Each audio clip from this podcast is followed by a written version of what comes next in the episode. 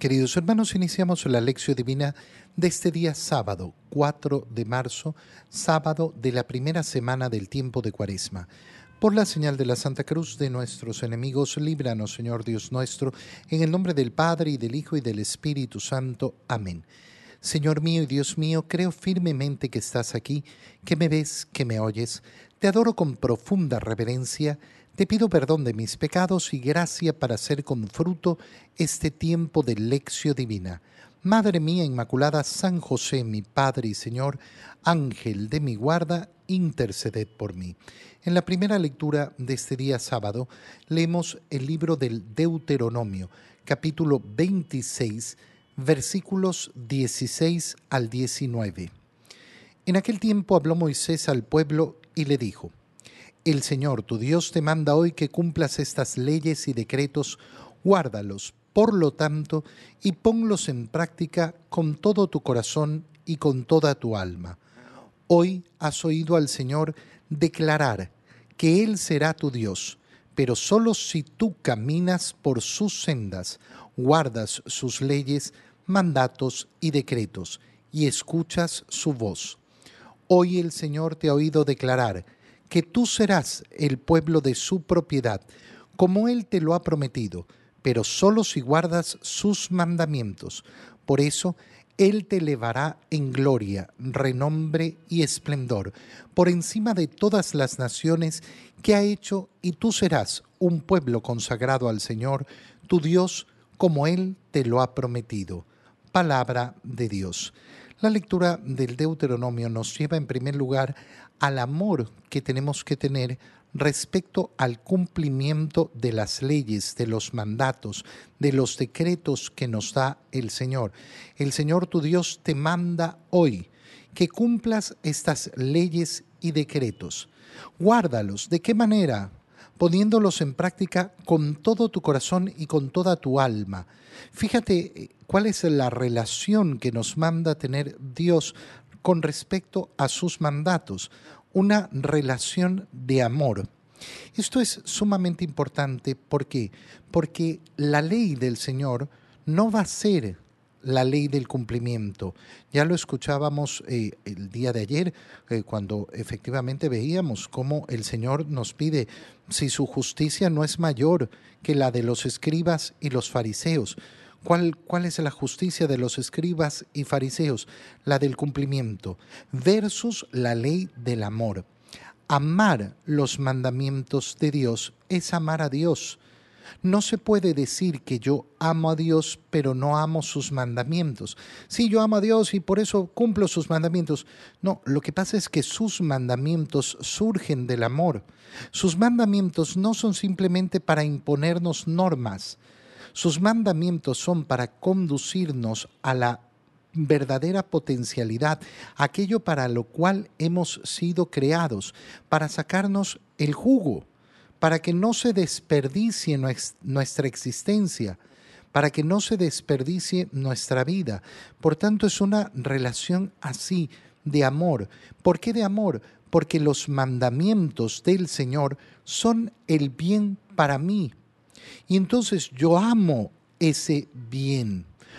hoy has oído al Señor declarar que Él será tu Dios, pero solo si tú caminas por sus sendas, guardando sus leyes, mandatos y, eh, mandatos y decretos.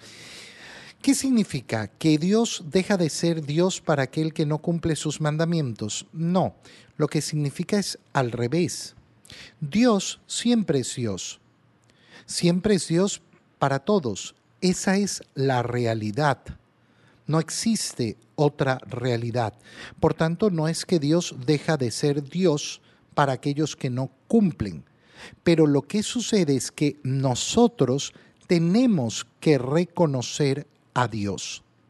¿De qué manera reconocemos a Dios? Cumpliendo sus mandamientos. Aquella persona que dice, no, no, yo sí creo en Dios, cumple sus mandamientos. No, es que lo que pasa es que yo creo que eso no es tan importante y no sé qué. Hermano mío, entonces no reconoces a Dios. Tú puedes decir con tu boca cualquier cosa, cualquier cosa. Y lamentablemente en este mundo estamos acostumbrados a escuchar locuras, locuras que son ilógicas, absurdas totalmente, pero hay que darse cuenta, ¿no?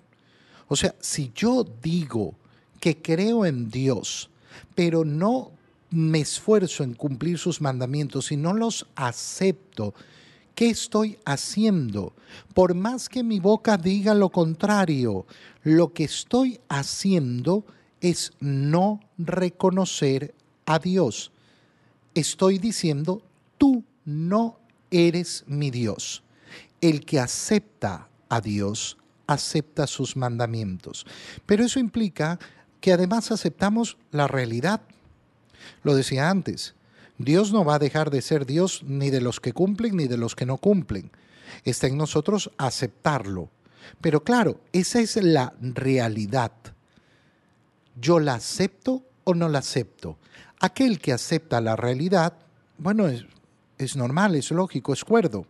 Aquel que no acepta la realidad es loco. Es loco. Tiene un, tiene un problema intelectual, es tonto, es idiota, lo que tú quieras, pero algo está fallando en esa persona. No falla en Dios, no falla en el resto, falla en Él, falla en Él, el no aceptar la realidad. Hoy el Señor te ha oído declarar que tú serás el pueblo de su propiedad. Fíjate de dónde parte todo, de la libertad. ¿Quieren ser el pueblo de Dios? Que es la misma libertad que tenemos tú y yo. ¿Quieres ser seguidor del Señor? ¿Quieres ser discípulo del Señor? ¿Quieres tú establecer una relación con tu Dios? Si yo quiero siempre va a depender de mi decisión. Bueno, si esto es lo que has hecho, entonces asume lo que has prometido. Eso es lo que hacemos cuando recibimos los sacramentos. Al recibir el bautizo, nuestra libertad ejercida a través de nuestros padres, porque no puede ser de otra manera, eh, se pone en juego. Si he recibido el bautizo de adulto, con más razón. Pero al recibir la primera comunión, estoy aceptando. Al recibir la confirmación, estoy prometiendo al Señor. Cuando yo efectivamente busco la confesión, estoy prometiendo esforzarme con ese propósito de enmienda en no volver a pecar. ¿Quién sigue al Señor? El que lo decide. Pero si lo decide, entonces cumplo lo que prometo. Cuando yo profeso el credo, como lo hacemos todos los domingos, ¿qué es lo que sucede? Estoy yo profesando, diciendo, esta es mi fe. La fe de la iglesia, yo la acojo, la acojo para mí. Entonces, ¿qué tengo que hacer? Guarda, guarda los mandamientos. En eso en ese cumplir los mandamientos, Dios te elevará en gloria, renombre y esplendor por encima de todas las naciones. Serás pueblo consagrado a Él. Esto lo podemos aplicar a nuestra vida individual. Yo al tomar la decisión de seguir al Señor, de amar al Señor y cumplir sus mandamientos, ¿qué estoy procurándome? La gloria, la gloria. Ser verdaderamente consagrado al Señor y recibir lo que el Señor me ha prometido. Yo quiero el cielo que Dios me ha prometido. En el Evangelio, leemos el Evangelio de San Mateo, capítulo 5, versículos 43 al 48. En aquel tiempo Jesús dijo a sus discípulos, han oído que se dijo, ama a tu prójimo y odia a tu enemigo. Yo en cambio les digo, amen a sus enemigos, hagan el bien a los que los odian y rueguen por los que los persiguen y calumnian, para que sean hijos de su Padre Celestial, que hace salir su sol sobre los buenos y los malos, y manda su lluvia sobre los justos y los injustos. Porque si ustedes aman a los que los aman, ¿qué recompensa merecen? ¿No hacen eso mismo los publicanos? Y si saludan tan solo a sus hermanos, ¿qué hacen de extraordinario? ¿No hacen eso mismo los paganos? Sean, pues, perfectos como su Padre Celestial es perfecto. Palabra del Señor. Recordemos de dónde parte lo que estamos leyendo en el Evangelio, parte eh, del Sermón de la Montaña. El Señor ha subido al monte y se ha puesto a enseñar a sus discípulos. Ha empezado con las bienaventuranzas. Después ha hablado de ser eh, eh, luz de la tierra, perdón, sal de la tierra, luz del mundo. Y después empieza ese discurso mm, que se titula Pero yo les digo, que busca llevar a plenitud la ley. No he venido a abolir la ley ni los profetas, sino a darles plenitud, es, decir, llevarlos a su máxima. Y ha empezado el Señor con lo que leíamos el día de ayer. A ustedes se les dijo, a los antiguos, no matarás. Pero yo les aseguro que el que insulte, que el que se enoje, que el que desprecie a su hermano, está faltando también al mandamiento de no matar. ¿A dónde nos quiere conducir el Señor? La clave del Sermón de la Montaña es la libertad, la clave. La clave de esa libertad verdadera, profunda, ese proceso de liberación que nos ofrece el Señor y que se vuelve todavía más claro aquí. Han oído que se dijo, ama a tu prójimo y odia a tu enemigo. Yo en cambio, les digo, amen a sus enemigos. No es no le pares bola a tus enemigos. Ah, no, no, que no te importe, que no sé qué. Menos ojo por ojo, diente por diente, menos buscar la venganza. El Señor nos establece una vara completamente, eh, eh, completamente nueva.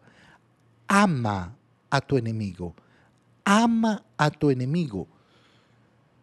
Chusa, esto es tremendo es tremendo.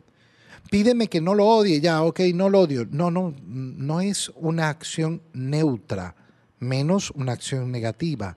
Es una acción positiva. No, a mí me da lo mismo, yo no, no, no, no le paro bola a la gente que me hace mal. Sí, pero el Señor no te dice que no le hagas mal al que te hace mal simplemente, sino que actúes de una manera positiva. Ámalo.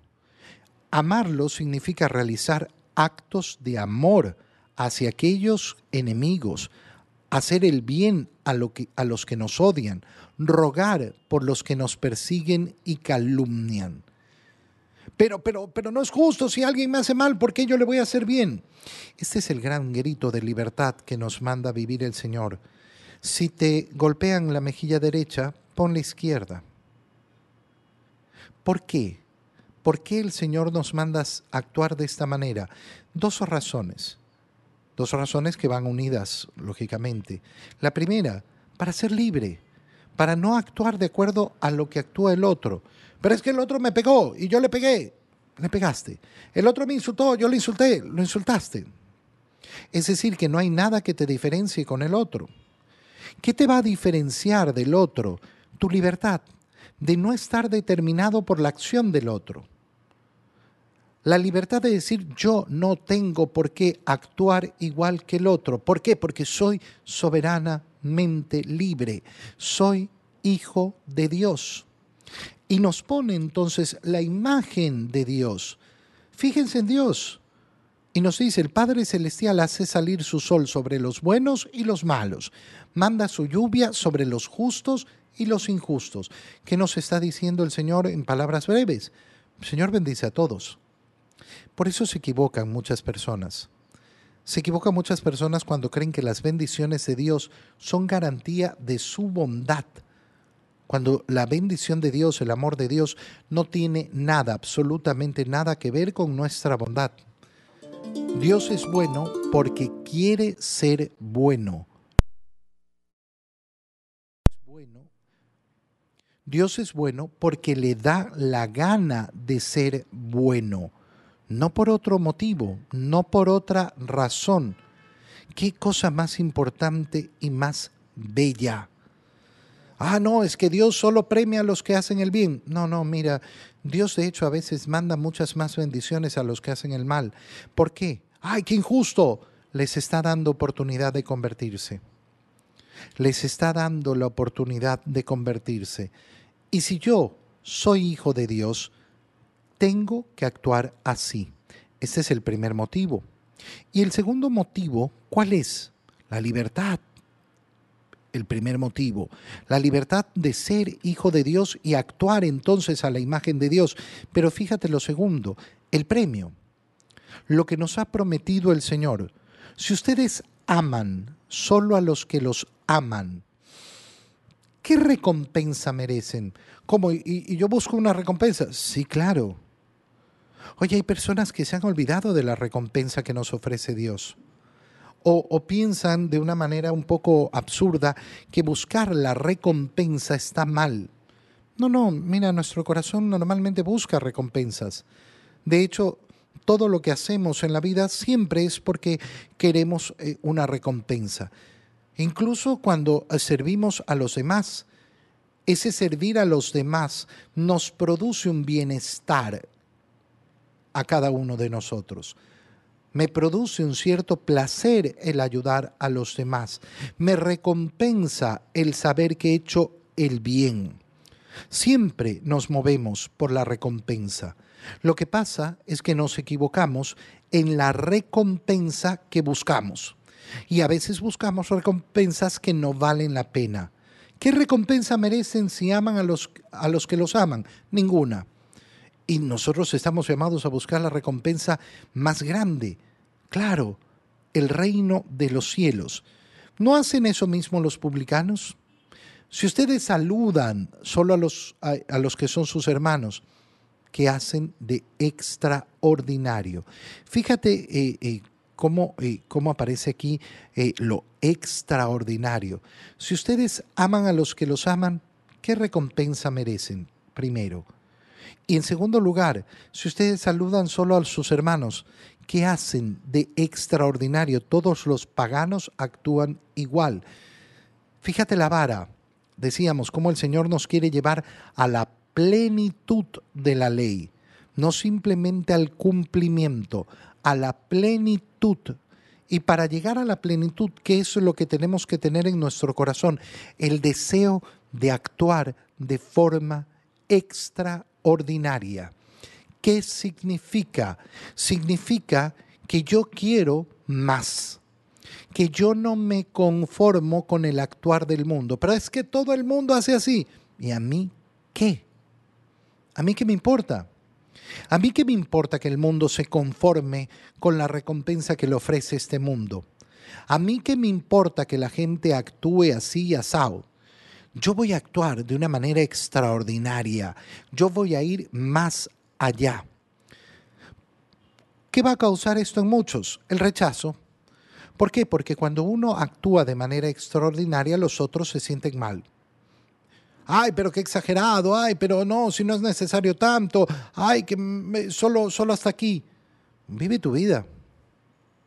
Vive tu vida y si tú quieres vivir tu vida con mediocridad, allá tú. Para eso tienes tu libertad. Pero el Señor me llama a mí a vivir de manera extraordinaria. ¿Puedes amar? Sí, ama. ¿Puedes amar más? Sí, Señor, puedo más. Ama más. Dale más. Más. De manera extraordinaria. Y fíjate cómo termina, porque este es el final del capítulo 5 del Evangelio de San Mateo y termina con esta expresión tan tremenda, sean perfectos, como su Padre Celestial es perfecto. Ese actuar extraordinario nos presenta el ideal de nuestro corazón. No es que tú y yo podamos decir, ah, yo ya soy perfecto. No, no existe eso. Pero no es rebajarse a decir, nadie es perfecto en este mundo. Eh, gran cosa que has dicho. Gran cosa. Ya sabíamos. Todo el mundo sabe que nadie es perfecto gran información que nos has ofrecido. Nadie es perfecto. La pregunta no es esa. La pregunta es si tengo ideal de perfección. Si tengo el ideal de perfección, si yo quiero alcanzar la perfección, aunque sepa que nunca hasta el último día voy a poder decir, uy, ya lo logré, ya soy perfecto. No, no lo voy a poder decir, pero en mi corazón está ese ideal. Y ese ideal me lleva a buscar siempre hacer más, hacer lo extraordinario. ¿Y por qué? Porque yo soy libre, porque no soy esclavo del actuar de los otros y además porque quiero la recompensa que Dios me ofrece, la vida eterna. Te doy gracias, Dios mío, por los buenos propósitos, afectos e inspiraciones que me has comunicado en este tiempo de lección divina. Te pido ayuda para ponerlos por obra. Madre mía Inmaculada, San José, mi Padre y Señor, Ángel de mi guarda, interceded por mí. María, Madre de la Iglesia, ruega por nosotros. Queridos hermanos, un feliz día para todos.